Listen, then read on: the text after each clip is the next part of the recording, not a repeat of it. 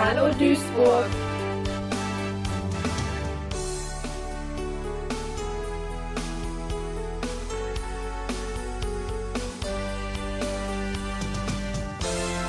Runter vom Sofa, rein in die Stadt. Ja, und genauso werden wir es auch wieder machen. Allerdings wohl kaum noch in diesem Jahr.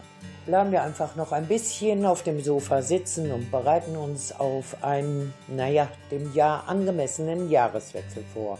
Mit angemessenem Abstand begleitet euch Gabi Wessel. He had white horses and ladies by the score, all dressed in satin and waiting by the door.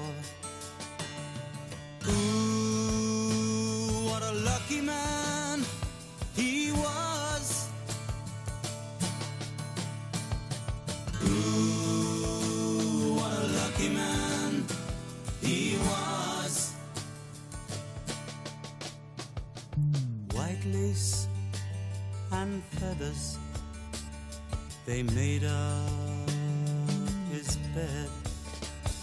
A gold covered mattress on which he was led. Ooh,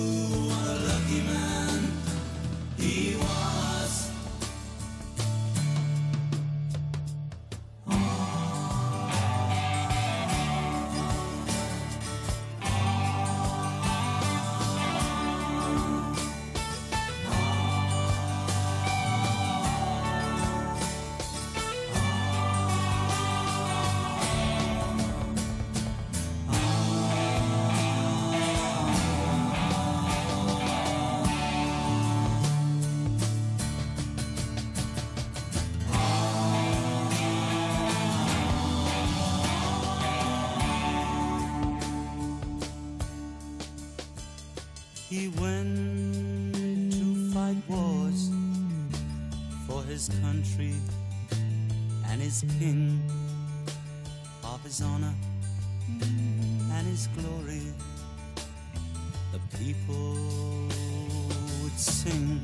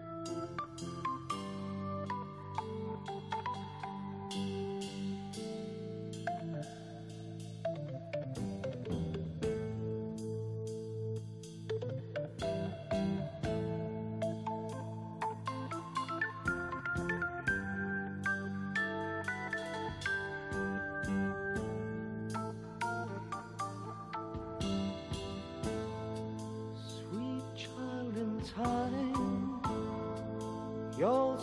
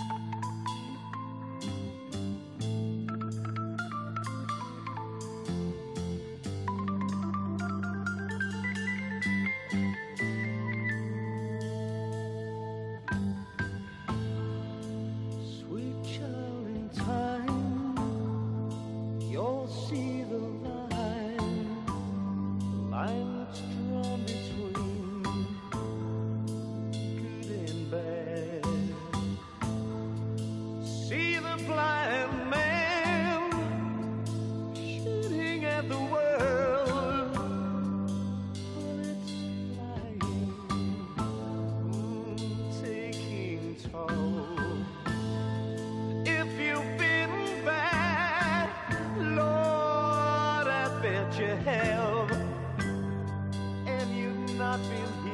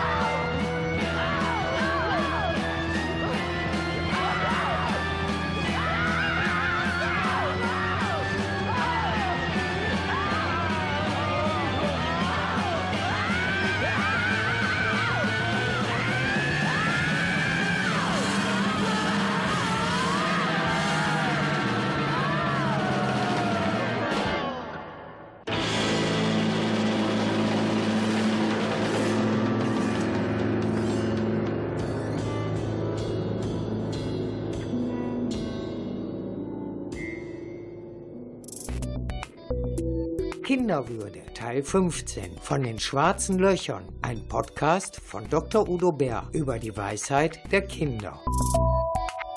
Ich spreche mit Dr. Udo Bär über die schwarzen Löcher des Tabus. Ein geheimnisvoller Titel. Was ist damit gemeint? Also Tabu ist etwas, was geheim bleibt, aber es gibt vieles, was geheim bleibt, wo ich nichts von erzählt habe, was aber keine Bedeutung hat. Das kann man vergessen und das ist nicht wirksam. Zum Tabu gehört, dass es ein Geheimnis ist mit einer Bedeutung, das ausstrahlt. Das ausstrahlt auch auf andere Menschen, auf Kinder. Ja, und was, was, was, was, was gewichtig ist. Als meine Eltern und mein Bruder und ich, als die vorbereitet haben, dass wir aus der damaligen DDR ein Jahr vor dem Bau der Mauer abhauten, konnten die davon nichts erzählen. War klar. So, und, äh, und, und, und für mich war das die schlimmste Zeit, noch schlimmer als die Zeit nach der Flucht, weil da war etwas und ich wusste nicht was. So. Und dann das zweite Problem, da war Tabu, da musste es sein. Danach war es ein freiwilliges Tabu, weil wir nicht, weil meine Eltern, das hat meine Mutter dann auch mal irgendwann eingesehen, nicht mehr nicht reden konnte oder wollte über die Trauer, über das, was wir verloren haben. Und das wirkt natürlich auch bei den Kindern. Und wenn Kinder merken, dass die Eltern mit einem Kummer irgendetwas mit sich rumtragen, was für sie wichtig ist, dann kriegen sie Riesenlauscher und spüren dahin, weil sie ihre Eltern helfen wollen, weil sie die unterstützen wollen, weil sie die lieben, ob sie es sagen können oder nicht, ist egal. So. Und darüber kommt dann etwas von dem Tabu in die Kinder rein und hat Wirkung. Zumindest ist es anstrengend. Also Tabus hinterlassen, also schwarze Löcher, sowas wie einen leeren Raum, etwas, worüber nicht gesprochen wird. Das ist doch regelrecht unheimlich, ne? Ja, es ist unheimlich. Es ist heimlich und unheimlich. Ein Beispiel, eine, eine Mutter hat eine Gewalterfahrung gemacht und hat da Kummer, hat da wirklich große Probleme mit. Die kann soll jetzt nicht zu ihren Kindern gehen kommen und sagen, ich sag dir mal was über die, erzähl dir mal was über die Vergewaltigung. Natürlich nicht. Aber das Kind spürt das. Und die Folgen des Tabus, die werden in die nächste Generation weitergegeben. Und das Spüren ist nicht nur, dass da, dass da etwas fehlt, sondern das schwarze Loch im Universum zieht ja Energie an. Das, das, das saugt ja ganze Sternensysteme auf. Und dann geht die Energie auf die Mutter von, dem, von der Tochter, sagen wir mal, so, und das Kind beschäftigt sich unbewusst sehr damit, was hat die Mama für Ängste, was, was kann ich tun, fängt an, Frühstück zu machen und sonst was, wird in der Schule schlechter. Also da geht ganz viel Energie hin. Und was da hilft, ist, ja, dass wir Erwachsene das wissen, dass wir Wirkung haben, ob wir wollen oder nicht. Und gerade wenn wir etwas tabuisieren, haben wir Wirkung. Und dann, dass wir den Kindern sagen, ja, ich habe ein Problem, ja, ich habe Kummer, aber das hat nichts mit dir zu tun. Und das erzähle ich dir später ich habe bei der Arbeit oder wo auch immer eine blöde Erfahrung gemacht. Das hat nichts mit dir zu tun. Das brauchen die Kinder als Entlastung. Weil andererseits ein Geheimnis im Grunde genommen ja besonders neugierig macht. Wenn jemand was verschweigt, dann wollen wir es nur ganz besonders wissen. Also es hat besondere Attraktivität und da geht sehr viel Energie dann rein. Ja, das ist der Unterschied nochmal zwischen Geheimnis und Tabu. Geheimnis macht neugierig, klar, mich auch, uns alle, auch Kinder, ne, klar. So, und dann kriegen wir vielleicht was raus, dann ist gut. Oder wir kriegen nichts raus, das ist blöd, aber dann wenden wir uns irgendwas anderem zu. Tabu heißt, wir können uns nicht etwas anderem zuwenden. Das schwarze Loch ist unersättlich. Das tritt nicht mal eine Woche auf, sondern im Weltaller ewig auch nicht, aber, aber lange Zeit mit unglaublicher Kraft. Das, das ist der Unterschied zwischen einem normalen Alltagsgeheimnis und einem Tabu. Sie haben schon zwei Beispiele für ein Tabu genannt, so Tabuthemen. Können Sie zwei, drei weitere Beispiele nennen? Ja, also Tabuthemen in Familien gibt es sehr häufig, dass es irgendwann mal einen Selbstmord in der Familie gab, Onkel, Opa, so.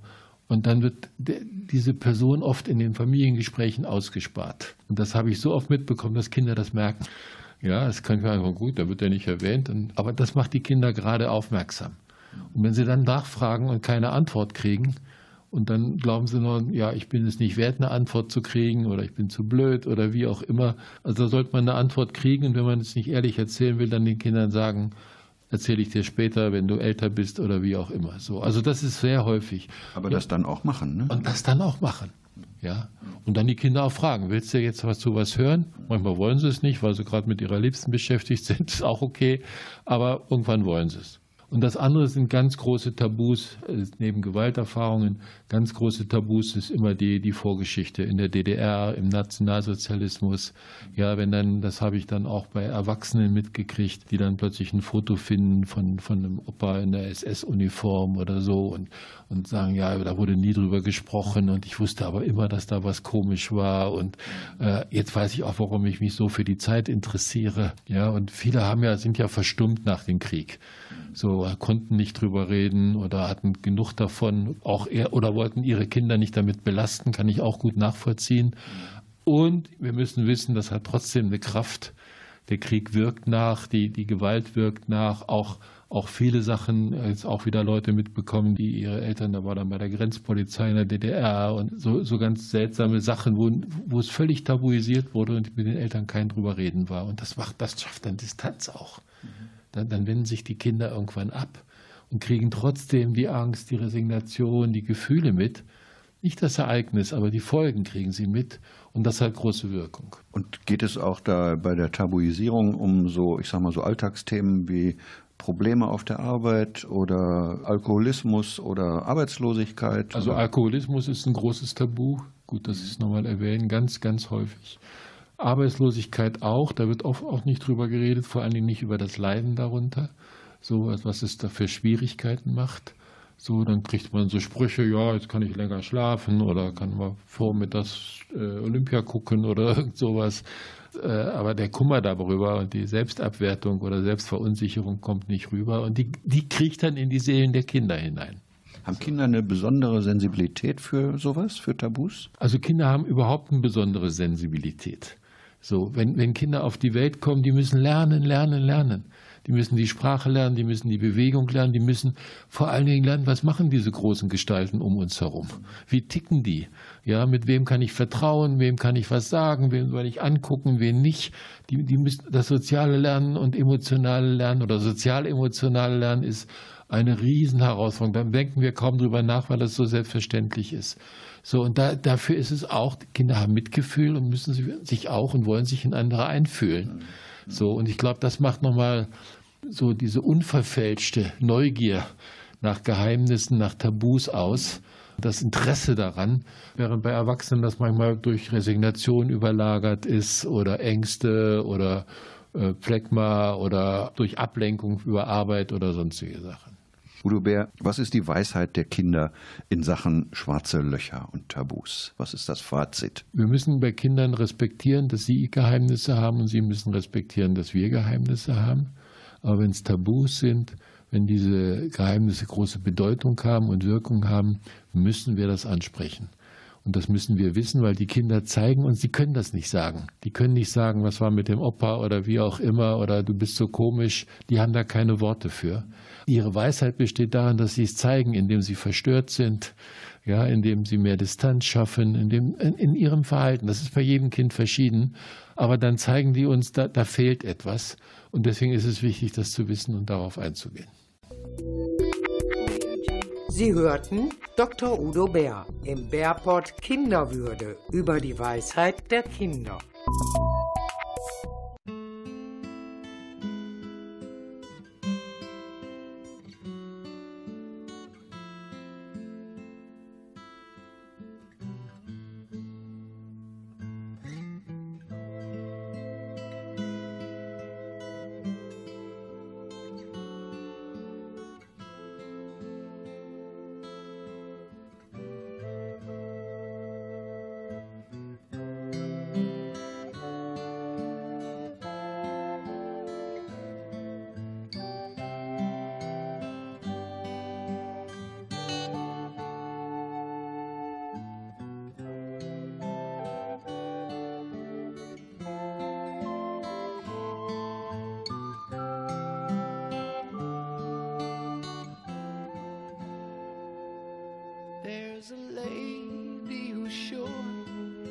All it glitters is gold,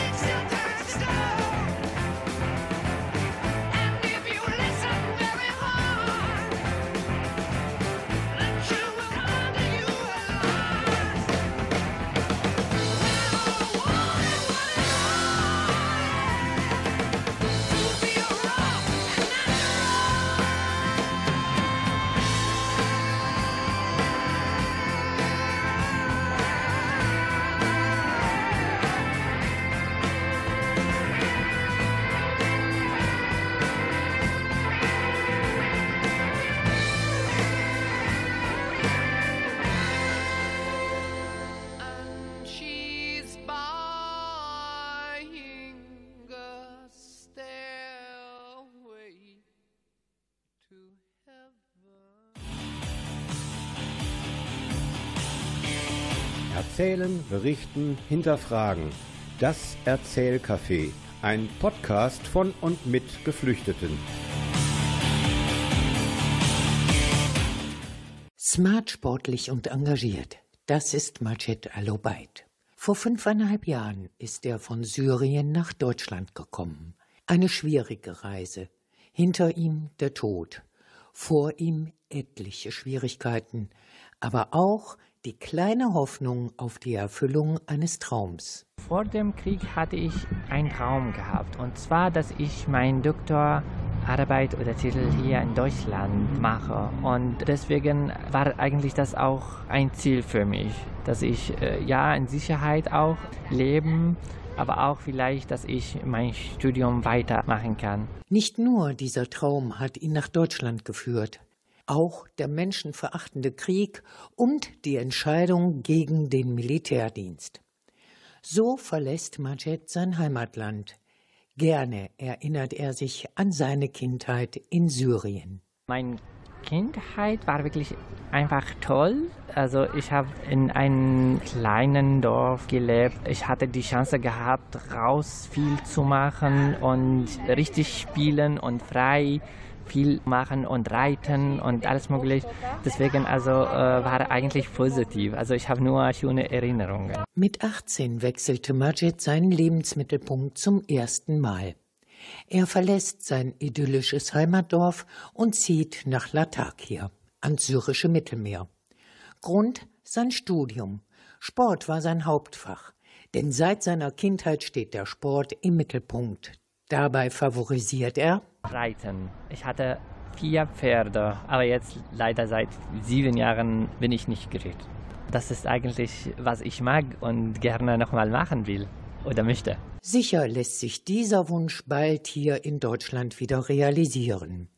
Andere Wünsche werden länger auf sich warten müssen. Dass ich meine Familie wieder treffe und das ist die Hauptsache, was ich eigentlich mir wünsche.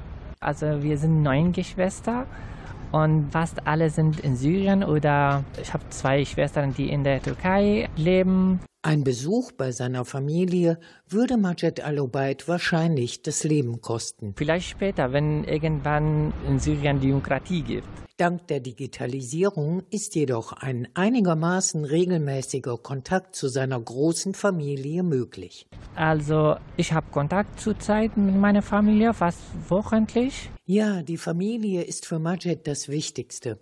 Insofern war es ihm auch erstmal egal, wo er in Deutschland unterkam. Also damals hatte ich gedacht, es Deutschland ist Deutschland und äh, sowieso, ich habe keine Verwandten hier oder da oder Familie und deswegen habe ich einfach die Entscheidung getroffen, also dass ich nach Duisburg umziehe. Über einen Kollegen hat Majed eine Wohnung in Duisburg-Neudorf bekommen. So führte sein Weg von Dortmund über Bramsche nach Osnabrück und die Aussicht auf eine eigene Wohnung zog ihn wieder zurück ins Ruhrgebiet. Die Leute sind hier äh, offen, habe ich viele Freunde, eigentlich bin ich zufrieden, also ich kann nichts was anderes sagen. Diese Zufriedenheit hat aber auch sehr viel mit seiner Arbeit zu tun. Diese, so sagt er, habe er Imke Allers zu verdanken. Die Musikerin spielt Oboe bei den Duisburger Philharmonikern und engagiert sich ehrenamtlich für Geflüchtete. Imke begleitete einen anderen Syrer zu der Prüfung, die auch Majed für seinen Sprachkurs absolvierte.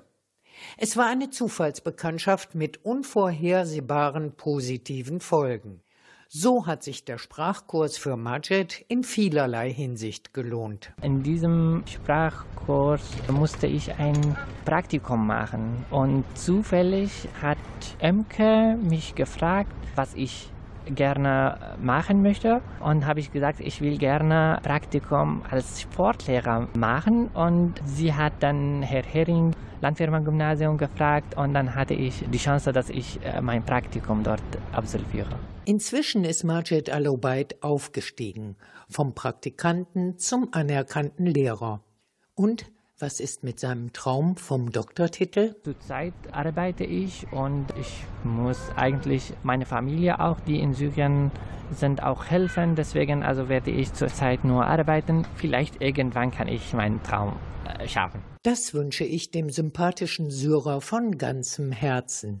Aber es ist auch der Traum des erwachsenen Herrn Alobait. Der junge Majid, der träumt hier in Deutschland von Syrien, von seiner Kindheit und von seiner Familie und vermisst dabei seine Heimat. Ich glaube, wo man äh, die Kindheit äh, und äh, wo man gespielt hat als Kind und sowas, das, das bleibt immer erste Heimat immer. Auch wenn man andere Heimat, auch zweite Heimat haben kann. Also das, das ist klar. Also zum Beispiel für mich hier Deutschland ist auch zweite Heimat. Ihr hörtet das Erzählcafé von und mit Geflüchteten. Produziert vom Medienforum Duisburg, gefördert im Rahmen des Landesprogramms Komm an NRW 2020.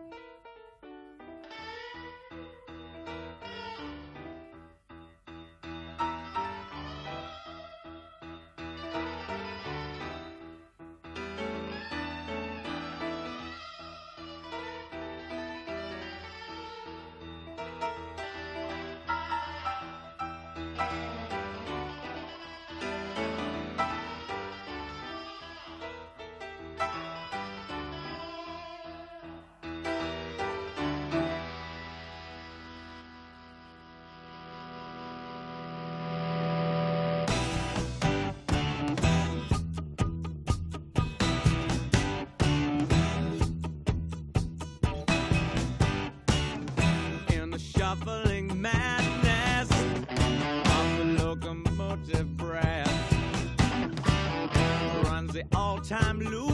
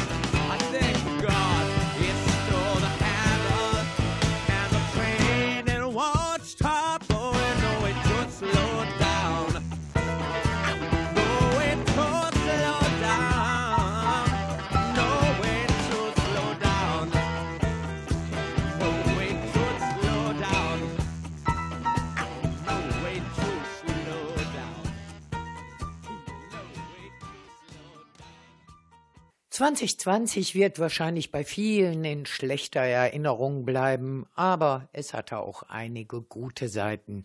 Und eine gute Seite für alle hier in Duisburg ist, dass wir im Medienforum Duisburg seit Mai diesen Jahres ein, nein, sagen wir, das Heimatprojekt durchführen. Und in diesem Projekt stehen die Duisburgerinnen und Duisburger im Rampenlicht der Mikrofone. Mit Themen in Duisburg, aus Duisburg und über Duisburg könnt ihr euch alle an uns wenden. Dem Heimatprojekt im Medienforum zu finden auf der Website madeindduisburg.de. Schaut einfach mal rein, ist klasse, man kann viele Beiträge hören. Einen ganz besonderen haben wir jetzt hier für euch vorbereitet, aber dafür erteile ich jetzt dem Projektleiter Norbert Tillmann und vor allem Ursula Herborn das Wort. Heimat. Made in Duisburg. Ich heiße Ursula Herborn und ich möchte heute etwas erzählen, wie ich in meiner Kindheit die Advents- und Weihnachtszeit erlebt habe. Das war so in den 50er Jahren in Duisburg-Ungelsheim. Die Vorbereitung war, traf eigentlich meine Mutter. Sie war vielleicht überhaupt die Hauptperson in der Zeit. Plätzchen backen. Wir hatten so einen Fleischwolf oder ja, für Fleisch eigentlich nicht, für Plätzchen war der nur. Und da wurde Spritzgebäck mitgemacht. Meine Mutter machte den Teig, mein Vater bediente die Kurbel und ich nahm die Plätzchen einzeln an, die dann auf das Backblech getan wurden. Und so entstanden ganz viele Plätzchen.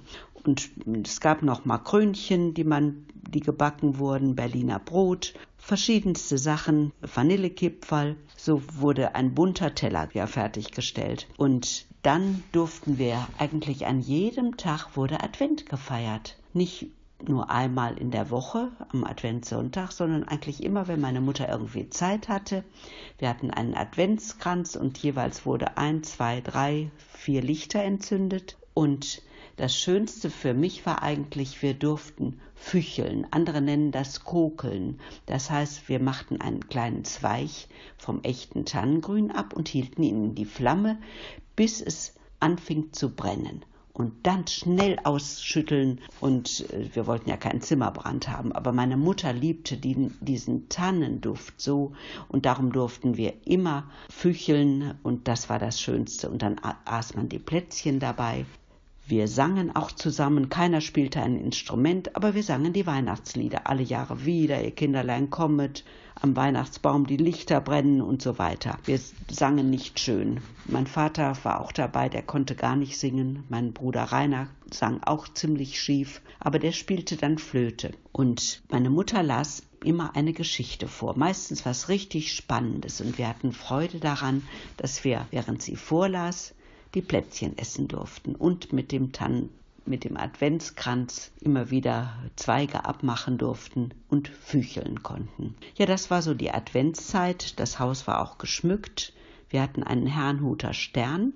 Ja, mein Vater bastelte dann den Herrnhuter Stern und dann blieben Papier aus einem Zeichenblock und da blieben immer noch Papierstreifen über. Daraus machte er kleine Fröbelsterne. Ich habe die noch verwahrt mein Vater ist schon 1973 gestorben, aber diese Sterne, ich habe sie jetzt in Silber besprüht. Ich benutze sie weiter zum Schmuck für den Tannenbaum. Sie sehen ganz edel aus mit Silber. Ja, das war so ein einfacher Schmuck, aber der doch schön wirkte. Und das Besondere war eigentlich die Vorfreude auf Weihnachten. Meine Mutter machte das immer ganz, ganz spannend. Wir wussten, dass das Christkind, das ist das Jesuskind. Das war für uns, war für meine Mutter sehr wichtig. Sie wollte nicht uns was vom Weihnachtsmann erzählen. Das erzählte man damals nicht. Viele erzählten vom Christkind und viele Kinder glaubten, das Christkind bringt die Geschenke. Wir wussten aber, dass unsere Eltern die Geschenke zum Teil selbst herstellten. Ich kriegte mal einen Kaufladen, der war aus Sperrholz gezimmert und den hatte mein Vater selbst gemacht. Und wir wussten, das ist von den Eltern. Das Christkind war für uns das Kind in der Krippe. Einmal Weihnachten, da war ich schon zwölf Jahre alt, da hatten wir auch, meine Eltern waren sehr sozial und christlich eingestellt und wir hatten jemanden aufgenommen, der vorher im Gefängnis gesessen hat. Und mit dem haben wir zusammen Weihnachten gefeiert. Wir hatten öfter mal Gäste zu Heiligabend, weil wir anderen auch zeigen wollten, wir haben ein offenes Haus und wir wollen zusammen feiern. Und in dem Jahr bekamen wir so schöne Geschenke. Dieser Mann hat uns alle beschenkt. Jeder bekam was Spezielles. Mein Bruder kriegte Manschettenknöpfe, meine Mutter ein Sofakissen. Also jeder hatte persönlich ausgesuchte Geschenke. Aber später haben wir begriffen, er hatte es alles geklaut. Es war alles gestohlene Ware. Aber Weihnachten wussten wir das noch nicht. Da haben wir in Frieden zusammen gefeiert. Später ist dieser Mann dafür ins Gefängnis gekommen für seine Diebstähle. Uns hat er nie beklaut, aber andere Leute und ziemlich schwer. Und ja, so, das war so ein spannendes Weihnachten im Nachhinein noch. Da haben wir erst begriffen, was wirklich passiert ist. Zu Weihnachten gab es immer einen bunten Teller bei uns und mit Plätzchen, Apfel und Apfelsine. Und das, dieser Teller war einfach, wir aßen ja gar nicht so viel Süßigkeiten, wie heute die Kinder zur Verfügung haben. Auf jeden Fall, Nüsse gab es. Ich legte keinen Wert auf die Nüsse. Mein Bruder legte keinen Wert auf Marzipan. Und dann tauschten wir hinterher. Ich bekam sein Marzipan und er kriegte meine Nüsse. Und mein Vater aß sehr gerne Süßes und er aß in Blitzeschnelle seinen gesamten Teller leer. Und dann wollte er unseren Teller haben, aber den bekam er nicht. Wir hüteten unseren bunten Teller und freuten uns, dass wir so viel leckere Sachen hatten. Unser Weihnachtsbaum hatte immer echte Kerzen. Das war früher normal und üblich.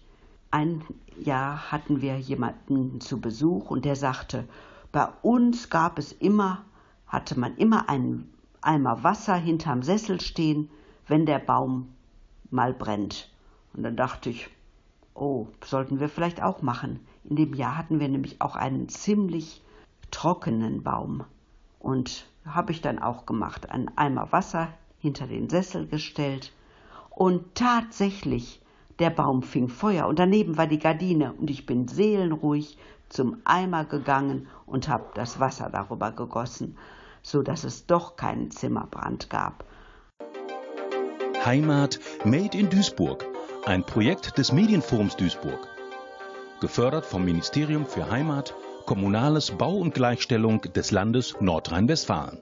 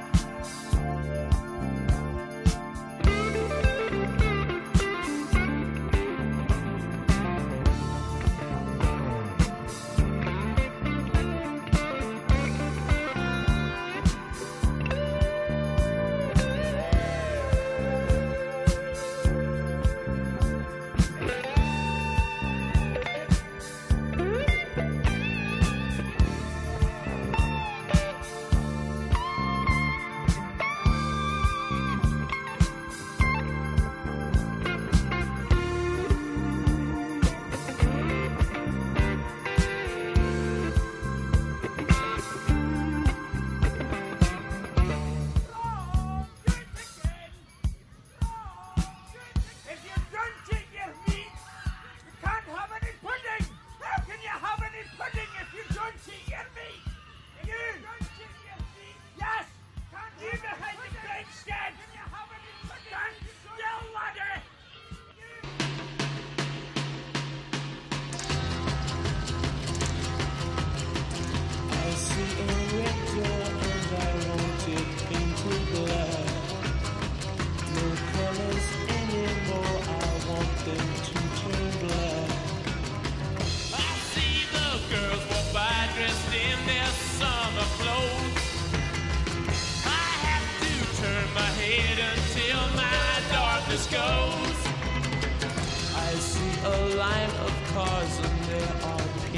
Black. With flowers and my love both never to come back. I see people turn their heads and quickly look away. Like a newborn baby, it just happens every day. I look inside myself and see my heart is black. I see my red door, I have it into black.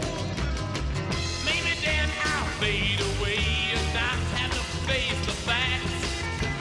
It's not easy facing up when your whole world is black. No more will my green seagull turn a deeper blue. I could not foresee this thing happening to you.